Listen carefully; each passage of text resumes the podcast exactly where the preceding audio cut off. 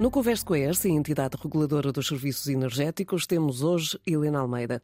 Um ouvinte conta-nos que pediu um aumento de potência contratada e que lhe agendaram uma visita para ir lá à casa. Pergunta-nos o ouvinte como é que funcionam estas visitas. Há algumas situações em que é necessário a visita do operador da rede à instalação do cliente. A alteração da potência contratada pode ser uma dessas situações. Assim, o cliente ou alguém da sua confiança deve estar em casa para receber o técnico. Felizmente, a instalação progressiva dos contadores inteligentes em rede inteligente diminui a necessidade destas visitas, que, como sabemos, podem ser um incómodo para os clientes. Muito bem, mas então, se já sabemos que estas visitas podem ser necessárias, há um acordo para a hora de visita? Sim, até lhes chamamos as visitas combinadas. São agendadas tendo em consideração a disponibilidade do operador da rede e do próprio cliente. É combinado um intervalo de duas horas e meia, durante o qual o técnico deve aparecer e o cliente ou outra pessoa que o represente tem de estar no local. Por exemplo, pode ser das 8 às 10 e meia da manhã ou das 10 e meia à 1 da tarde. E se o técnico não aparecer na hora?